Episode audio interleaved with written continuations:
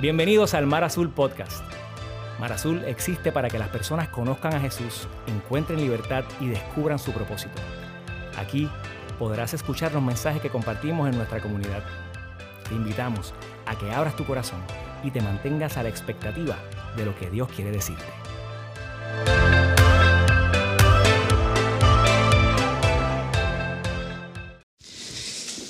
Si viniste con alguien, dale un high five al que está a tu lado, dile qué bueno que estás aquí.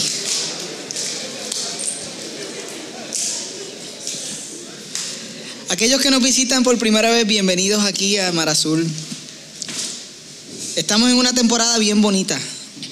Yo creo que así como el mundo se está preparando para una temporada post-COVID, eh, donde se espera un resurgir en muchas cosas, yo creo que hay un hermoso avivamiento en el corazón de la iglesia también y de muchas personas. Y aquí estamos trabajando eh, o viendo eso en el proceso hasta de las canciones. Hay, hay canciones nuevas. Esta canción es una canción original de aquí, de Mar Azul. Ustedes lo saben ya, algunos de ustedes. Y cada vez que yo escucho, y en un momento, mi corazón, tú sabes, este, adicional a la revolución de todos los traperos, reggaetoneros, toda esa gente increíble que hay en Mar Azul, que tiene una revolución también en las redes, increíblemente compartiendo mensajes. Adicional a que hoy al final de este mensaje van a escuchar una canción por primera vez que sale de esta serie, de lo que hemos estado enseñando, que carga el corazón de lo que hemos estado aprendiendo. Y yo estoy deseoso de compartirla con ustedes como parte de ese momento de reflexión al final. Así que si alguien se duerme en medio del mensaje, tú lo levantas y le dices, espérate que viene la canción, tú sabes, hey, no te puedes dormir. Hoy estamos en la cuarta parte, la cuarta parte de una serie titulada El falso yo. Si no la has visto, eh, o esta es tu primera vez, yo te invitaría a pasar por nuestro canal de YouTube y comenzarla desde el principio, porque tiene muchísimo para enseñarnos.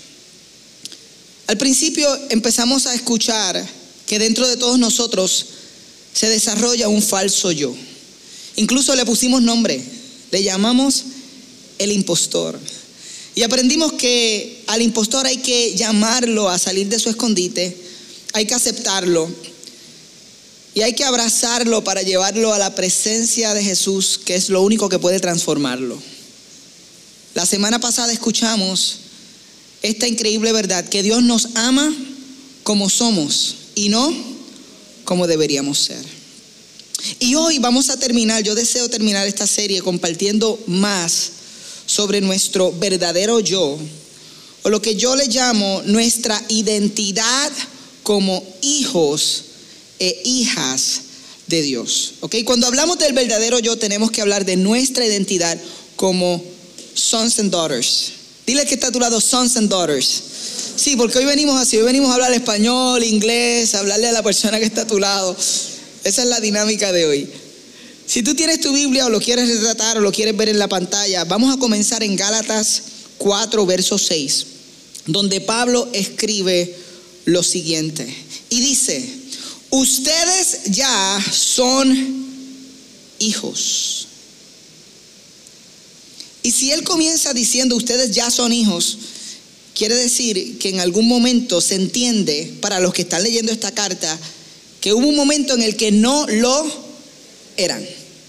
Eso es importante para este mensaje, porque yo quisiera dejarles saber a ustedes que cada vez que Pablo está hablando de nuestra identidad como hijos, él está haciendo una comparación a nuestro estado antes de recibir el mensaje de Cristo en nuestros corazones. Y Él lo compara con ese estado en el que nos encontrábamos, que era de esclavitud. Así que para Pablo y los escritores bíblicos, cuando hablan de nuestra identidad de hijos, ellos también hablan de nuestra vieja identidad, como esclavos. Para ellos o somos esclavos o somos hijos. Y no solo esclavos en nuestra vida de errores, separados de Dios, sino también Pablo le habla a aquellas personas que creían que todavía tenían que cumplir con ciertas rigurosidades de la religión judía para ser llamados hijos de Dios. Ustedes saben que Jesús nace en un contexto judío, Él es un salvador a los judíos y hacia todo el mundo, incluyendo a Puerto Rico, Vieques y Culebras. Y esa obra de Jesús no se limita solamente aquel tiempo es para ahora en el 2021. Pero hay algunos que piensan que para agradar a Dios hay que mantener ciertas rigurosidades, ciertas leyes. Y a esos también Pablo les llama esclavos de la ley. Así que cuando él comienza aquí, ustedes, oh, me fui, no, importa, está aquí. Ustedes ya son hijos, eso quedó increíble, me miré, ah, ok. Ok, ustedes ya son hijos, en algún momento no lo éramos, ya fuera que fuéramos esclavos de una vida lejos de Dios o de una vida solo religiosa sin fe en Cristo. Y Dios ha enviado a nuestros corazones el espíritu de su Hijo que clama Abba Padre. Qué interesante donde estamos comenzando. Pablo está diciendo que hay un momento en el que nosotros somos adoptados. Existe un día de adopción para nosotros como hijos de Dios. No solo eso, él está diciendo que de la misma forma que el Espíritu habitaba en Jesús y podía tener una relación cercana e íntima con Dios, que de esa misma forma nosotros podemos relacionarnos con Él y que podemos clamar con seguridad, Abba.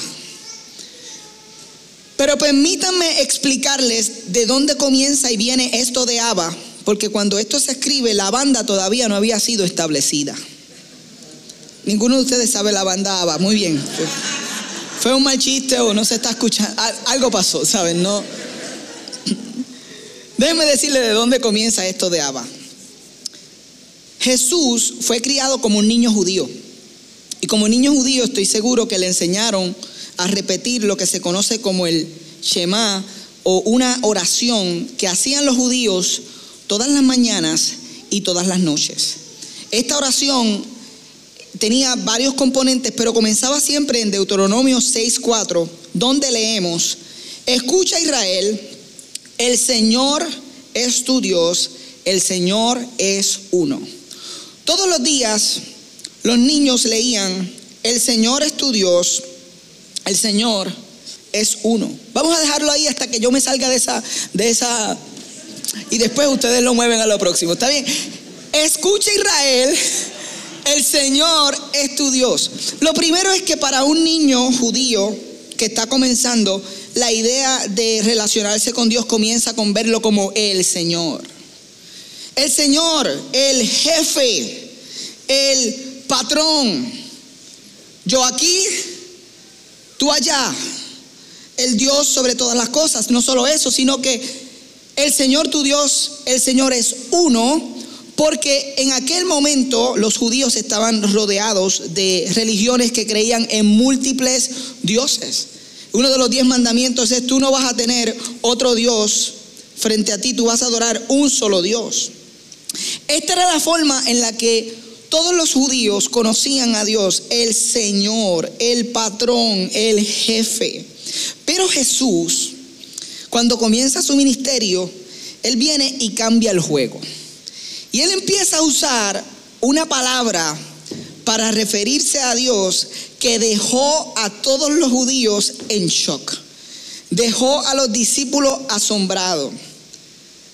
Porque esta palabra nunca se había utilizado para referirse a Dios en aquella cultura ni en ninguna otra cultura o religión. Cuando los discípulos le piden a Jesús que les enseñe a orar, en Lucas 11, nosotros encontramos que Él les dijo, cuando oren, digan, Padre, otras versiones dicen, Padre nuestro que estás en los cielos, santificado sea tu nombre, venga tu reino. Cuando ellos le dijeron, enséñanos a orar, Jesús dijo, claro que sí, lo primero que ustedes van a decir es Padre.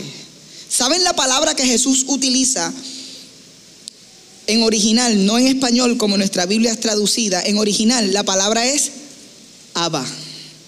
Abba es una palabra aramea que significaba padre, pero no solo padre, sino que muchos creen que cargaba el sentido más íntimo y más personal que usaba un niño para decirle a su padre, papi.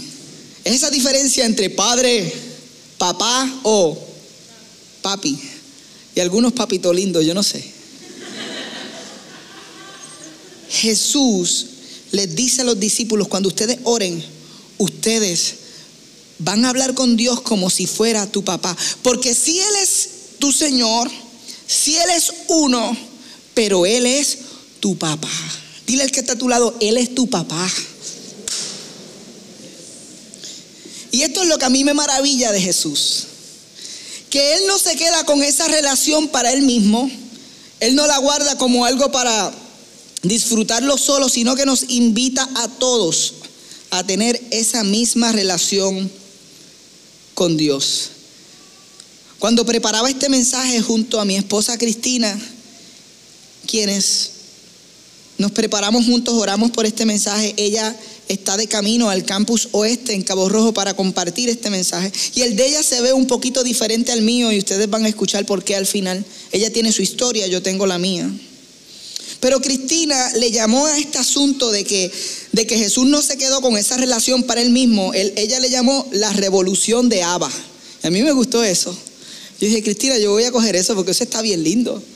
La revolución de Abba no se quedó solo entre Jesús y Dios, sino que está disponible para nosotros. ¿Pero para quién? Juan, el discípulo amado, escribe un evangelio y en el capítulo 1, verso 12, leemos lo siguiente. Más a cuantos lo recibieron, a los que creen en su nombre, les dio el derecho de ser hijos de Dios. Fíjense, la revolución de tener una relación con Dios tan cercana y tan personal está disponible para todos nosotros. Pero hay un requisito. Y es que nosotros recibamos por fe la oportunidad de esa relación, que nosotros creamos en su nombre, en el nombre de Jesús. A eso les dio el derecho de ser hijos de Dios. Y cuando leemos esto, algunos pudieran preguntar, pues Jonathan, entonces no, no, no todos somos hijos de Dios. Yo creo que la respuesta a esa pregunta es sí y no. Sí, todos somos hijos de Dios en el sentido de que todos fuimos creados por Dios, por un Padre amoroso que nos ama y que nos está invitando a tener esta relación. Pero no todos somos hijos desde la perspectiva en la que estamos enseñando hoy. Desde lo que dice Pablo, lo que dice su palabra, lo que dice Juan, lo que dice Jesús.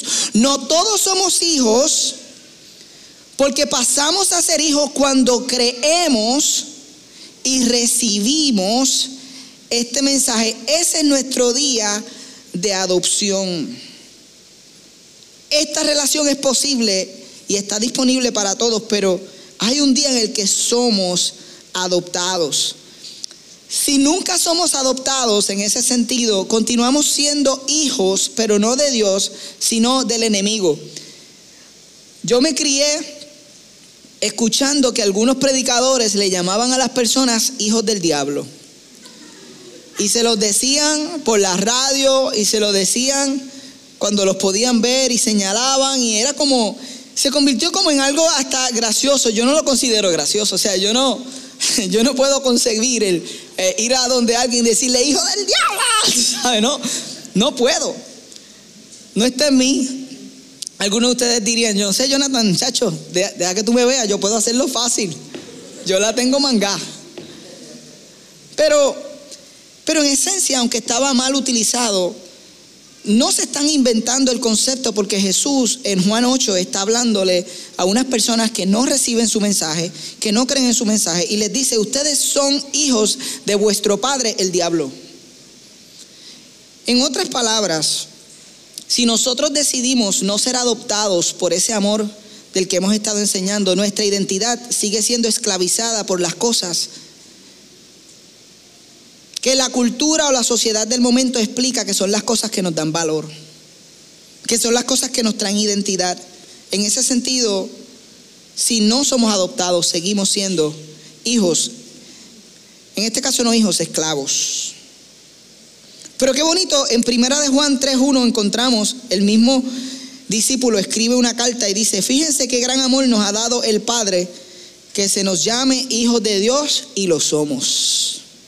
Ahora, si esta relación existe, es posible, y para nosotros ha sido dada esa invitación y para todos los que creen y crean, ¿por qué razón nosotros no disfrutamos de esa relación? ¿Cuál será la, razón principal por la que todavía cuando nos relacionamos con Dios, nos, nos relacionamos con Él como, como Señor, pero decirle papá, papi, tener una relación a ese nivel con Dios se nos hace difícil. Y yo creo que es por la siguiente razón. Es que dudamos del corazón de Abba. Dudamos, desconocemos, no conocemos el corazón de Dios. Miren, el corazón de nuestro Padre Celestial es tierno, es amoroso, it's loving, it's beautiful, es bueno.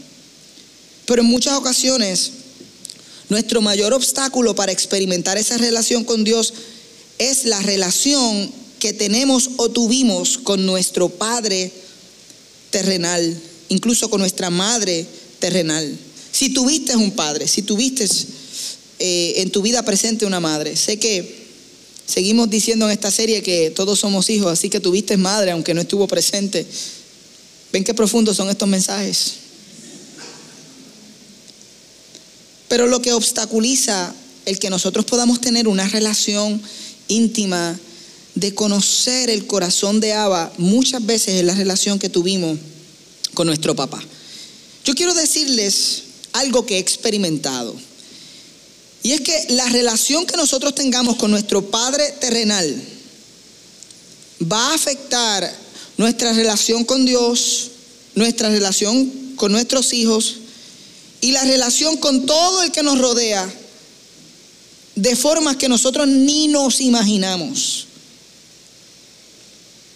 Todos nosotros cuando nacemos anhelamos una cosa o varias, pero anhelamos tener un padre que nos apruebe.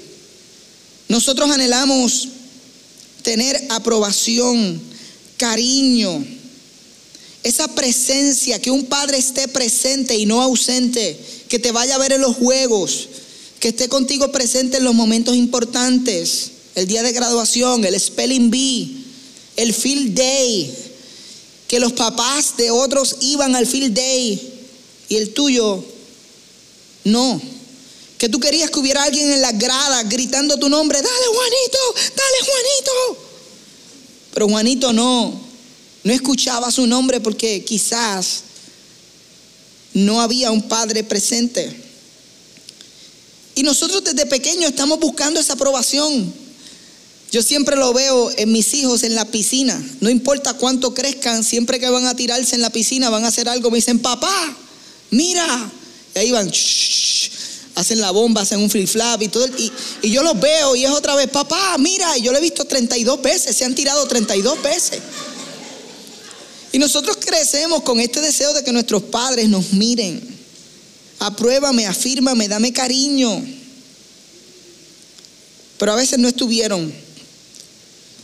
Miren, si tu papá te brindó esas cosas, te bendijo con un sentido de identidad y significado que te va a ayudar a navegar la vida de forma diferente a aquellos que nunca tuvieron un padre, una madre que los afirmara y que estuviera con ellos y que les diera cariño.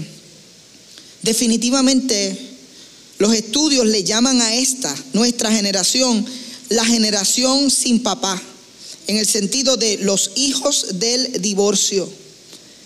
Esta es la generación que más divorcios tiene y ahora el divorcio es más fácil que nunca, por lo tanto el futuro se ve más difícil. En uno de cada cuatro hogares se registra que uno de, cuatro, de, cada cuatro hogares opera sin un papá. Los otros tres pueden tener una figura de padre presente físicamente. No tiene que ser el papá, puede ser un abuelo, un padrastro. Y hay alguien que representa esa figura pero está ausente emocionalmente. Eso no son buenas estadísticas. Uno de cuatro está sin papá y en tres hay una figura pero es ausente. Un estudio que hace años leí de una doctora llamada Peggy Drexler, autora del libro Nuestros Padres, Nosotros, así es el libro, Nuestros Padres, Nosotros, ella estaba sorprendida porque entrevistó 75 mujeres altamente exitosas en sus carreras. ¿Ok? Las entrevistó y encontró que ellas habían alcanzado éxito en su carrera, tenían familia, tenían hijos. Ante los ojos de la cultura, estas mujeres habían alcanzado todo. Sin embargo, su resultado del estudio mostraba que ellas, estas mujeres, estaban evaluando su éxito a través de los lentes de la aprobación de sus padres. Si no sentían que sus padres estaban orgullosos de ellas, no se sentían exitosas. No importa lo que habían alcanzado en la vida, no se sentían exitosas. Y yo estoy seguro que esto, aunque este estudio se le hizo a mujeres, aplica completamente a los hombres. Aún aquellos que han alcanzado el éxito a los ojos de los demás, si no tuvieron un padre que los afirmara, están luchando posiblemente con un gran sentido de inseguridad. Y nosotros los hombres nos ponemos máscaras, las mujeres también se ponen máscaras para que nadie vea lo que está sucediendo en nuestro corazón en relación a nuestros padres. Nos sentimos abochornados, decimos, se supone que esto no me afecte, porque ya yo tengo 40 años. Ya yo no soy el niño aquel, porque hoy todavía esto me persigue? Y es como bochornoso abrir la puerta de tu corazón y dejarle saber a las personas que todavía hay issues en tu corazón porque todavía eres ese niño pequeño. Porque todavía dentro de ti está esa niña pequeña que necesitó esa aprobación, esa afirmación y no la encontró. Y quizás esto te describe bastante a ti. Sin darte cuenta, andas buscando en alguien o en algo esa aprobación, ese sentido de quién eres. Y a veces buscamos que el trabajo y la posición que alcanzamos y las metas nos dé ese sentido de quiénes somos. Son tantas cosas, a veces pensamos que algo en particular nos va a dar el sentido de quiénes somos. Pero Juan 1.12 nos recuerda, más a cuantos lo recibieron, esto lo leí ahorita, a los que creen en su nombre les dio el derecho de ser hijos de Dios. Ahora es donde voy a abrir más mi corazón y les voy a dejar saber un poco más de cómo esto ha afectado mi vida, porque creo que si ha afectado mi vida, ha afectado la de algunos de ustedes. Miren, cuando nosotros vivimos lejos de nuestro Padre Celestial, operamos fuera de nuestro diseño como hijos de Dios. Eh, no operamos como hijos, no vivimos como hijos, sino que vivimos como esclavos. Incluso muchos de nuestros padres, en el sentido de su relación con Dios, vivieron como esclavos. Quiero ser claro porque quiero que entendamos el lenguaje bien. Alguien que nunca se dejó adoptar por ese amor vivió su vida como un esclavo de otras identidades. Y algunos de ustedes tuvieron padres que quizás no reflejaron ese amor de Dios. Tuvieron padres en esa dirección, madres en esa dirección. Y es posible que en algún momento tú, dijeras, Señor, si tú, si tú me amas tanto, ¿por qué tú me diste unos padres tan imperfectos? ¿Por qué me enviaste a esta familia? Y cada vez que tú le dices eso a Dios, Él te contesta, esos no fueron los padres que yo te di. Los que yo pensé para ti eran amorosos, tiernos, comprensivos, sabios, cercanos a mí, pero ellos decidieron lo contrario. Porque todos nosotros, nuestros padres, nosotros y nuestros hijos, tenemos la decisión en nuestras manos de permanecer como esclavos o dejarnos adoptar como hijos. Algunos nunca lo hicieron. Mi papá fue un hijo de Dios, pero su papá, mi abuelo, fue un esclavo hasta casi los últimos años de su vida cuando se dejó adoptar mi abuelo por el amor del Señor. Pero cuando yo conocí a mi abuelo y observaba la forma en la que él trataba a mi papá, en la forma en la que trataba a mi abuela, yo me daba cuenta que, que mi papá era muy diferente a mi abuelo en ese sentido. Y ese fue el momento en el que pude comenzar y apreciar a mi papá a los 12 años de una forma tan distinta.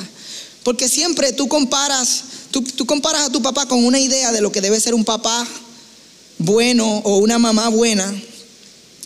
Y no te das cuenta que lo que tienes es maravilloso en comparación a lo que él vivió o lo que ella vivió en su propia experiencia de ser hijo. Y somos mal agradecidos. Amén. A mí me pasó. Y mi papá fue un hijo de Dios, pero su abuelo, eh, su papá, perdón, fue, fue esclavo. Sin embargo, la historia de mi papá a mí me enseña que es posible transmitir el legado que no recibiste. Una vez yo prediqué eh, sobre legado y hablaba de este punto, que es posible transmitirle a tus hijos lo que tú no recibiste de tus padres. Tú puedes dejarte adoptar y tu vida va a ser transformada. Y como mi papá decidió ser hijo, él comenzó a vivir como hijo. Y eso es bonito, porque me traspasó, me dejó un legado distinto. Si vives como esclavo, le dejarás cadenas a tus hijos. Pero si vives como hijo, le dejarás herencia.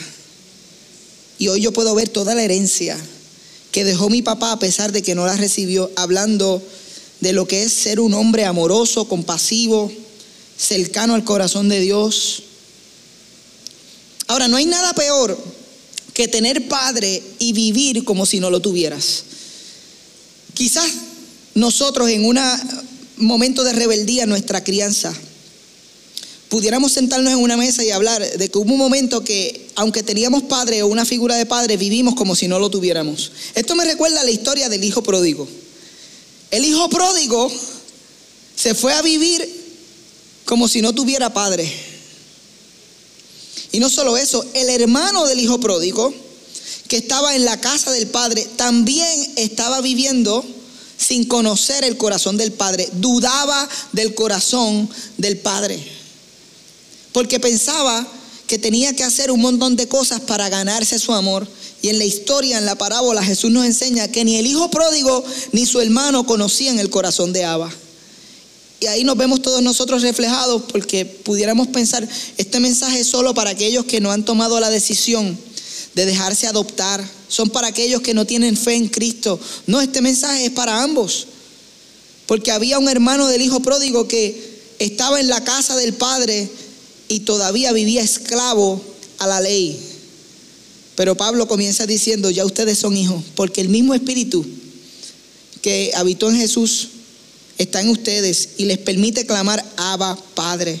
Es por eso que hoy yo creo que si Dios te trajo aquí o estás viendo este mensaje, Dios quiere redimir la imagen que tenemos de Él como Padre. Dios quiere transformar, redimir, restaurar la imagen que tú tienes de Dios como Padre.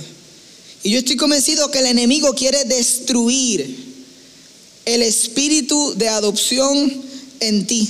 Porque él sabe que el día que tú verdaderamente creas que tú eres hijo de Dios, el día que verdaderamente tú creas que tú eres hija de Dios, ese día tu vida entera, la forma en la que tú te ves, la forma en la que ves a Dios va a ser transformado, la forma en la que te ves a ti mismo, la forma en la que tratas los demás. Por lo tanto, el enemigo quiere destruir ese espíritu de que eres un hijo adoptado, de Dios, que eres amado.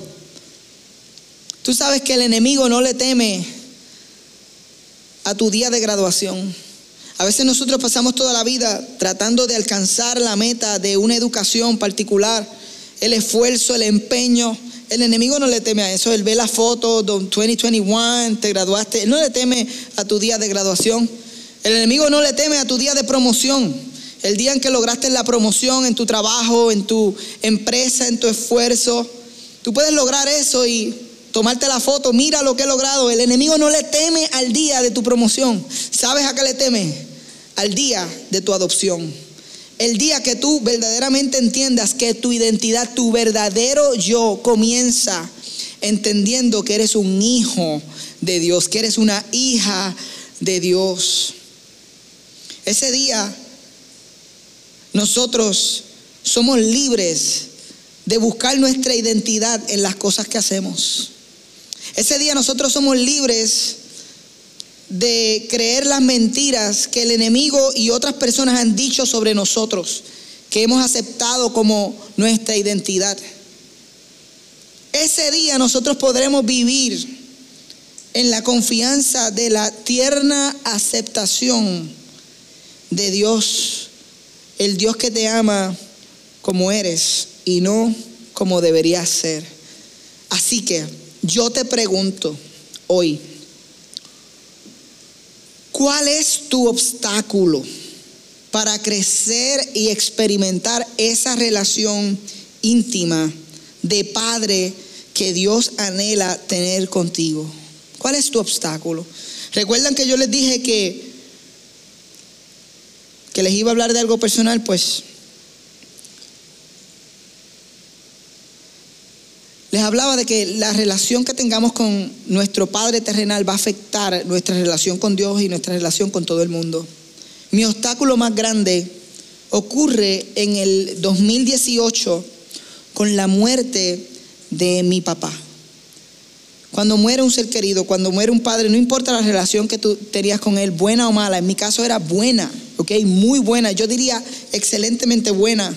Y aún así, cuando él muere, comienza un proceso en mi corazón en el que Dios quería sanar algunas cosas. Y yo recuerdo que comenzó en Cuba, en un viaje que Cristina no pudo acompañarme. Y yo entendí luego por qué no pudo acompañarme y por qué las cosas no se dieron. Eh, porque en aquel lugar en Cuba Él comenzó a hablar a mi corazón sobre esas cosas que estaban en mí, que tenían que ver con mi papá. Es la primera vez que yo puedo observar algunas de las cosas que estamos viviendo hoy, experimentando hoy en Mar Azul, la idea de los campus y cómo se ha expandido. En Cuba el Señor comenzó a mostrármelo y me hablaba de una herencia que yo estaba disfrutando y caminando hoy en, la bendición de tantas cosas por, asuntos y arreglos que habían hecho él y mi papá en su proceso de vida. Y a veces nosotros no entendemos, pero nosotros estamos aquí en muchas ocasiones porque hubo una abuela, hubo un abuelo, hubo alguien que intercedió, hubo alguien que decidió cambiar la historia de tu familia y traspasar un legado diferente. Y en ese asiento en Cuba Dios comenzó a sanarme, pero pero yo me aguanté en el proceso. Porque habían tantas cosas por las que yo estaba agradecido de mi papá, pero habían algunas cosas bien adentro que me habían desilusionado también de él, que me habían causado dolor y mi tendencia era a, suprimir esas cosas. Cuando yo le comparto esto a mi hija Sofía y a Daniel, en nuestro tiempo de iglesia, nosotros tenemos un tiempo de iglesia antes de venir a la iglesia porque creemos que eso es lo más importante finalmente, que ellos puedan escuchar, no solo disfrutar con nosotros, servir. Yo le digo, Sofía, yo tenía unas cosas que me desilusionaban y yo, yo las suprimía. Y ella me dijo, you, you talk them in. Yo no sabía ni lo que me estaba diciendo. Y dije, ya, sí, sí, I talk them in. I talk them in. You hide them, daddy, you hide them. Y yes, yes, baby, I hide them. I, I hid them, I hid them. Entonces, hablando sobre esto, hay cositas que nosotros nos duelen y que hacemos, les escondemos. We, we hide them. I hid them. You did too. Y en mi caso, no eran cosas que, que él hizo, sino cosas que no hizo. Algunas cosas estaban relacionadas con mi perspectiva de, de lo que él debía hacer para asegurarse de que en su tiempo de morir mi mamá quedara cubierta si eso pasaba. Yo estaba un poco desilusionado con decisiones financieras. ¿Alguno de ustedes ha perdido un ser querido y se ha encontrado de momento que tiene sobre sus hombros el peso y la responsabilidad de un miembro familiar? Pues yo sentía ciertas cosas en esa área específicamente también. Y yo comencé a correr del dolor que, se podía encontrar en, eso, en esos recuerdos, en esas cosas.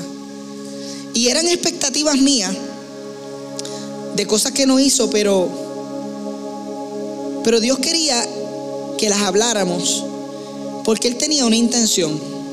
Él quería mostrarme que Él como mi Padre Celestial, aún las cosas que, quizás mi papá humanamente no pudo hacer porque no hay legado perfecto. Y yo no creo que yo soy un padre perfecto. Aún las cosas que Él no pudo hacer, Dios quería mostrarme cómo Él, como Padre Celestial, se había encargado de suplirlas. Se había encargado de cuidarme.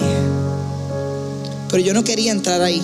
Yo tenía como un grado menor de, desilusión con Dios como escondido. Tú sabes que tú dices que no estás molesto con Dios, pero hay cosas que, que tienes como ahí. Entonces, yo necesitaba sanar. Y recuerdan cuando Cristina nos enseñaba y nos decía, lo que dejamos en oscuridad crece.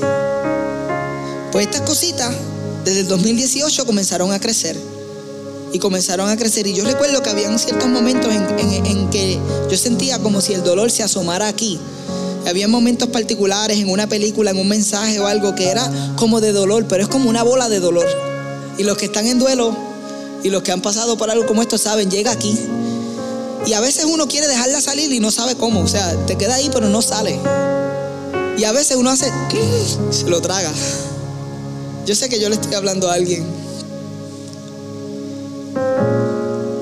Pero recientemente, en la temporada de mi descanso, en una cabaña en Michigan, tuve una oportunidad para mí dada por Dios y yo quisiera inspirarte a buscar este tipo de oportunidades. Y toda esta serie ha sido enfilada en que tú puedas encontrar tiempo para mirarte adentro. ¿Cierto? Es una invitación, es una puerta delante de ti.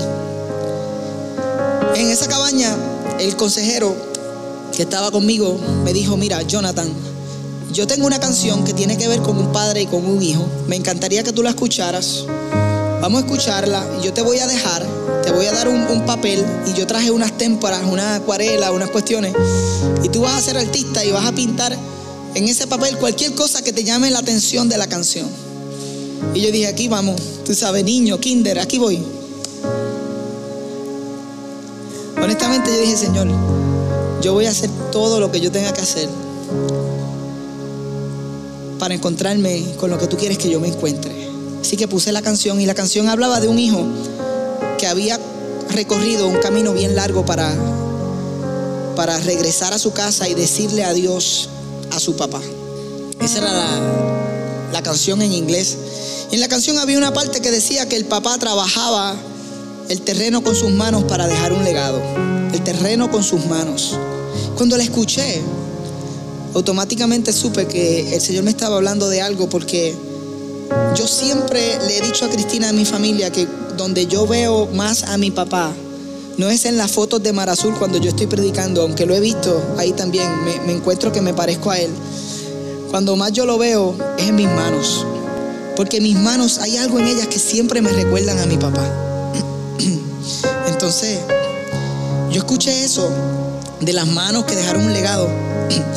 Y dije, voy a pintarme la mano. Fue, lo que se me ocurrió. Me pinté la mano completamente y la presioné sobre el papel. Y yo recuerdo que ahí estuve como algunos 10 segundos presionándola porque yo dije, claro, las manos es lo más que me recordaba a mi papá. Pero lo que pasó a continuación no me lo esperaba y es que cuando yo quito quito mi mano y yo observo lo que, lo que había quedado en el papel, fue un segundo, pero fue un segundo tan largo, fue un segundo eterno, de esos segundos que tú ves tantas cosas. Yo, la palabra es, sentí, entendí todo eso. Fueron varias emociones a la misma vez. Que yo estaba yo, vi la mano de mi papá. Eso fue lo que yo vi cuando yo quité mi mano. Yo vi como si fuera su mano del otro lado de la eternidad.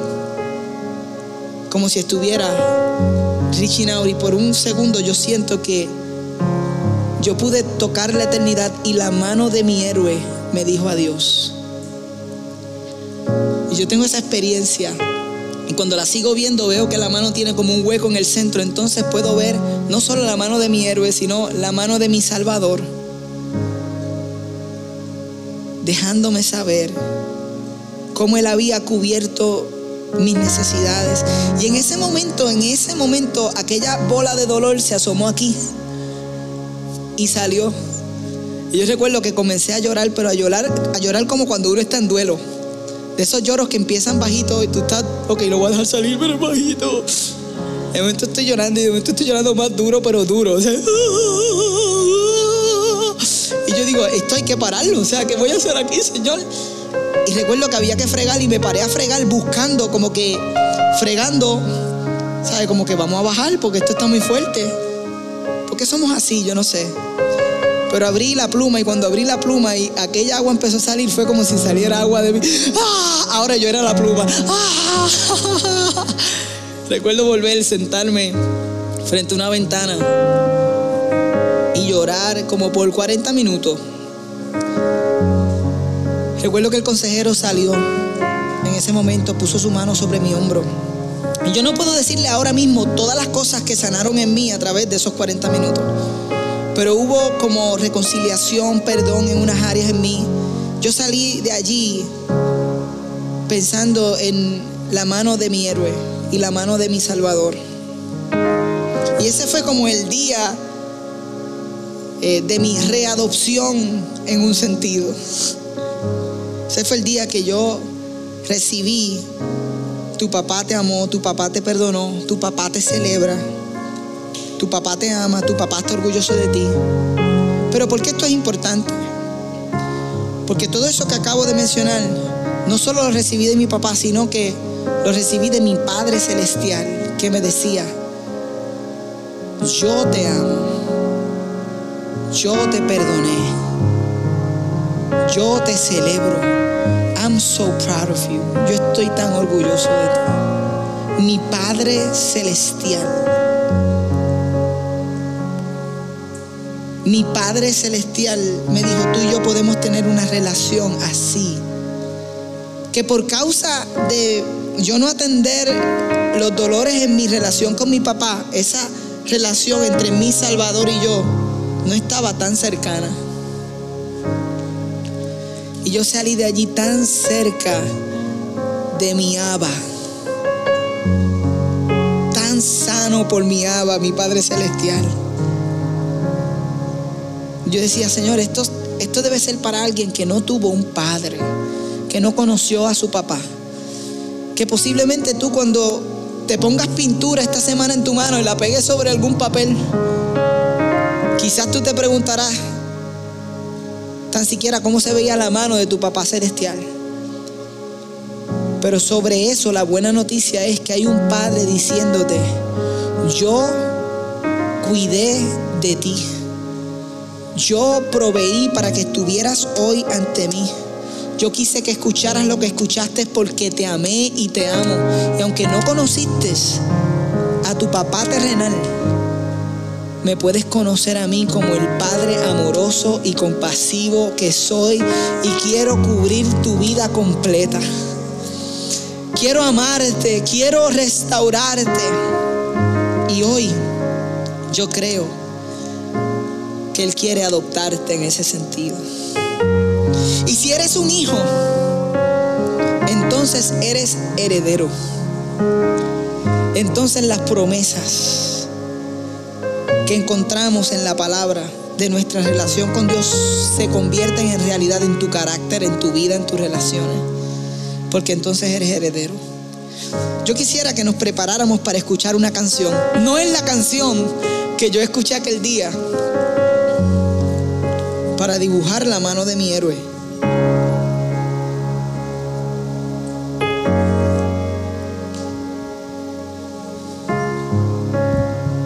Pero es una canción que nace de lo que hemos estado enseñando en esta serie. Yo quisiera darle tiempo a ustedes de escuchar esta letra, abrir su corazón y pensar si hoy es el día que la mano de tu Salvador quiere encontrarse contigo y comenzar esa relación tan cercana como, como la que Jesús tuvo con él. Así que mientras eso sucede, yo voy a poner la mano de mi héroe aquí como recordatorio y les voy a pedir que ahí donde están, abran sus corazones, no se tienen que poner de pie, pero prepárense para escuchar lo que el Señor quiere decirte hoy, porque es este el momento donde Él va a hacer algo en tu identidad. Este es un momento milagroso. Y luego de la canción vamos a terminar juntos orando.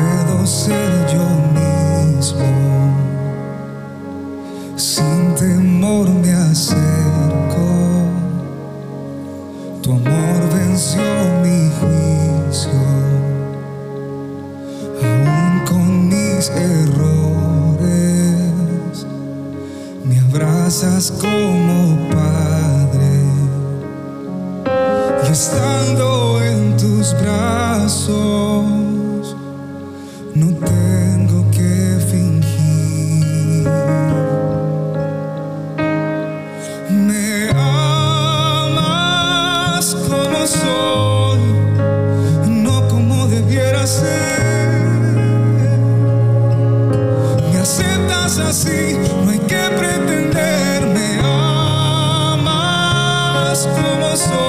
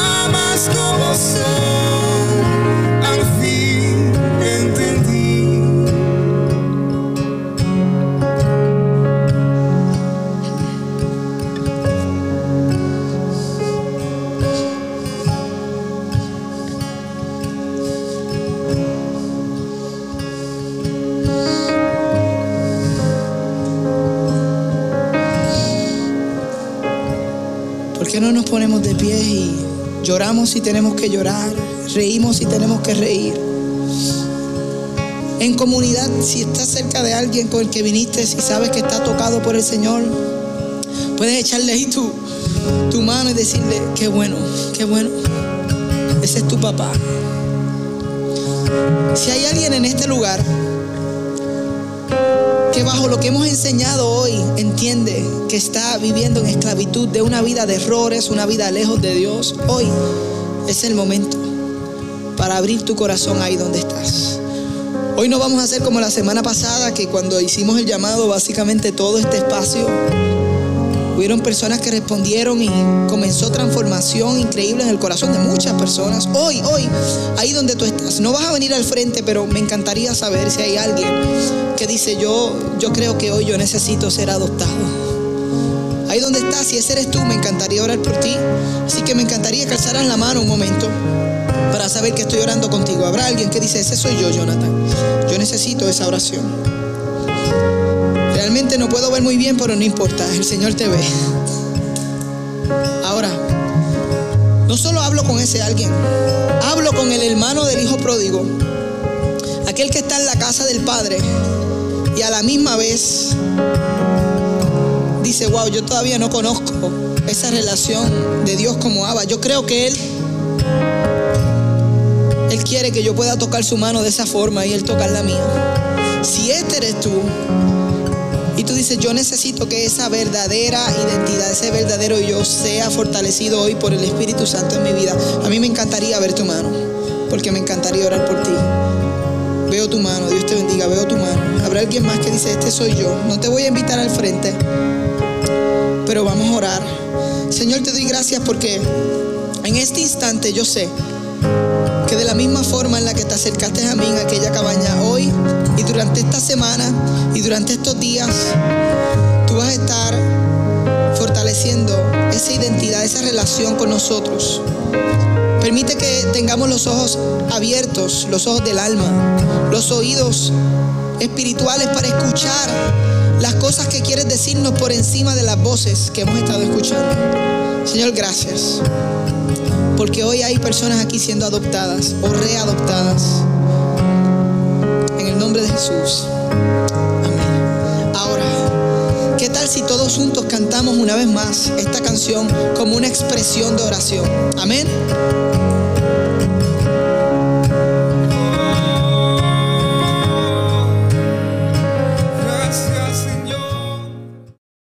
Si luego de escuchar este mensaje necesitas oración, te invitamos a que descargues o abras nuestra app y hagas tu petición para poder comunicarnos y orar contigo. Si te interesa conocer más acerca de nuestra comunidad o quisieras hacerte parte, tu primer paso es Conéctate, nuestra experiencia virtual e interactiva todos los jueves a las 7 y 30 pm. Para participar, solo tienes que ir a nuestra aplicación, entrar al área donde dice Conéctate y acceder al link de Zoom que verás en la pantalla. Si deseas ver estos mensajes, puedes suscribirte a nuestro canal Marazul TV en YouTube y seguirnos en todas nuestras plataformas para que te mantengas conectado a lo que Dios está haciendo en nuestra comunidad. Gracias por acompañarnos y recuerda que nosotros somos la iglesia y existimos para el mundo.